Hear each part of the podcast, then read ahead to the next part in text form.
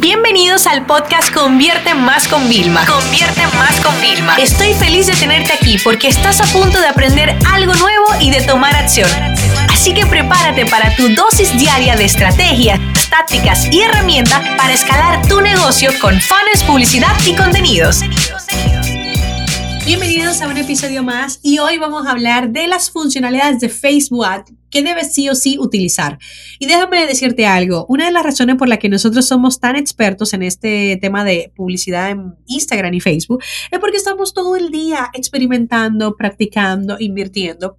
Y para yo ahorrarte disgustos, tiempo, que es muy valioso para ti, y dinero, porque muchas veces perdemos dinero para aprender eh, otras cosas que luego nos generarán mucho más, te voy a compartir cuáles son esas funcionalidades que sí o sí deberías utilizar. Vamos a empezar por lo más básico. Tú vas al administrador de anuncios y lo primero que te sale es el listado de todas tus campañas. Bien. Lo primero es que eh, las columnas que hay ya de los resultados, tú debes de poderlas editar. O sea, cuando tú vas ahí, eliges las métricas. Y es muy importante que las métricas las organices en un orden lógico. Por ejemplo, la primera columna siempre debería ser eh, quizás la, la inversión que llevas del día para, para, saber el gasto, lo que sea. Y luego empezamos por impresiones. Y luego quizás por el CTR, qué porcentaje de gente ha interactuado. Y luego vamos a quienes hicieron clics en el enlace. Y luego quienes vieron tu página. Y luego quienes se dejaron sus datos. Y luego quienes compraron. Y si es un tema de compra, cuál es el ROAS, el retorno por cada dólar. Pero tiene que tener un orden lógico. Y debes de, una vez que las organizas, darle a guardar para que tengas esa preconfiguración cuando quieras volver. Eso número uno. Número dos, muchas veces hacemos segmentaciones por diferentes dispositivos, por diferentes ubicaciones, por diferentes países, ¿no? Y queremos saber qué es lo que mejor está funcionando.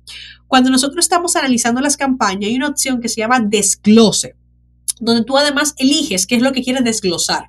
Y podríamos exactamente saber un anuncio en concreto en qué país está funcionando mejor, cuánto cuesta en ese país, cuál es el país más barato, cuál es el más caro. Y eso es con la misma función de desglose, ¿ok?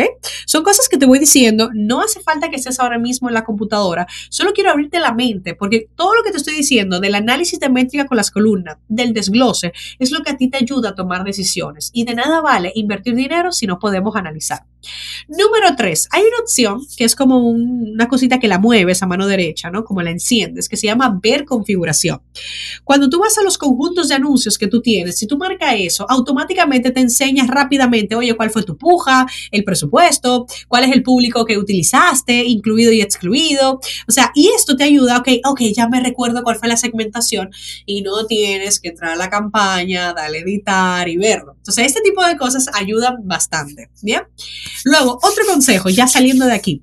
Cuando un anuncio está funcionando muy bien, ya que te he enseñado la parte de análisis, tú dices, ok, voy a crear otra campaña. Y lo que hacer es crear una nueva con un anuncio desde cero.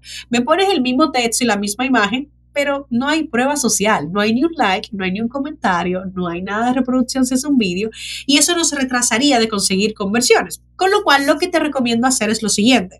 Cada anuncio tiene un ID, un identificador único. Y tú cuando vayas a crear esa campaña nueva, si quieres utilizar ese mismo anuncio, le das a elegir uno existente, pones el ID del que ya va y cuando esa campaña se lanza, señores, ya sale con todos los likes, con todas las reproducciones del vídeo y empieza desde cero pero con una prueba social que va a hacer que consigas mejores conversiones. Otra cosa importante a tener en cuenta, si vas a apostar por vídeos, te recomiendo, si son vídeos educativos de, pasos previos a la venta, subirlos en tu página de Facebook. No solo la alimentas, sino que en el proceso de subida, ya Facebook te dice, generamos los subtítulos para ti, te hace una base de los subtítulos que tú solo editas y ya tienes el video subtitulados, porque recuerda que la mayoría de personas ven vídeos sin audio. Seguimos. Luego, contenido dinámico. Muchas veces subimos tres fotos y escribimos seis textos distintos, ¿no? Para probar cuál fue el texto más persuasivo. Pero no hace falta hoy en día hacer eso, porque cuando tú vas a configurar una campaña, en el punto de conjunto de anuncio, que es donde define la segmentación, el presupuesto, hay una opción que la puedes activar que se llama contenido dinámico. Y ahí básicamente lo que te permite es que cuando vas a crear el anuncio subiendo una sola imagen, puedas poner múltiples títulos, múltiples textos. ¿Y qué pasa? Que se van a crear como a la vez cinco versiones pero al ser un vídeo que tengas de base o lo que sea, todo el social proof se queda en ese solo vídeo. Entonces es un momento interesante utilizar el contenido dinámico para poder hacer más contenido y más pruebas. Por supuesto, luego están las reglas automáticas. Nadie las utiliza, pero luego no te quejes de, ay, se me olvidó, había una campaña con un anuncio que me estaba saliendo cada lead a 2 dólares y la media era 20 céntimos. No, crea una regla que automáticamente un anuncio cueste el lead, por ejemplo, o la visita a la página, o los clics cuesten más del monto que tú puedas permitirte, se apague directamente. Entonces, como tener tu propio asistente de publicidad ahí a la mano, ¿no? Y luego ya, para ir entrando ya, están las estadísticas de público. Esa es la última funcionalidad que quiero que utilices y que le, dediques bastante tiempo. Tú haces muchas segmentaciones y pones, ah, gente que le guste esto, y juegas a incluir y excluir, y luego te quejas que no consigues resultado. Pero si tú coges esa misma segmentación que tú has hecho, de todo lo que ha puesto, de las páginas, los autores, etcétera, en estadísticas de público, hay una opción muy chula porque tienen una pestaña de, ok, cuáles son las páginas que le gusta a la gente de esa segmentación. Y cuando lo haces, te das cuenta que le gusta de que telefónica, eh, series de televisión normales, o sea, cosas como tan generales que es imposible que conviertan.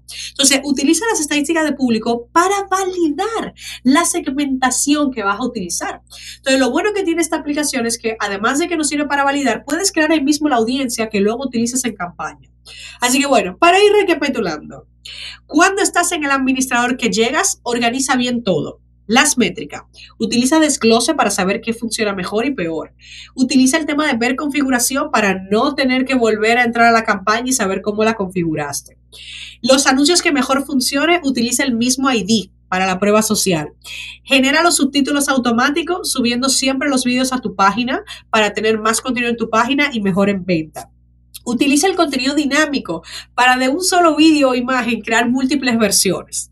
Utiliza las reglas automáticas para pagar los anuncios o los conjuntos de anuncios que salen caro y no te olvides de validar siempre tu segmentación con estadísticas de público. Sé que en este episodio nos hemos pasado un poquito más del tiempo de la media, pero quería de verdad recalcar cuáles son esas funcionalidades que tienes que poner en práctica ya para que cualquier inversión que realices, por más pequeña que sea, siempre le saques el mayor retorno. Esta sesión se acabó y ahora es tu turno de tomar acción. No te olvides suscribirte para recibir el mejor contenido diario de marketing, publicidad y ventas online.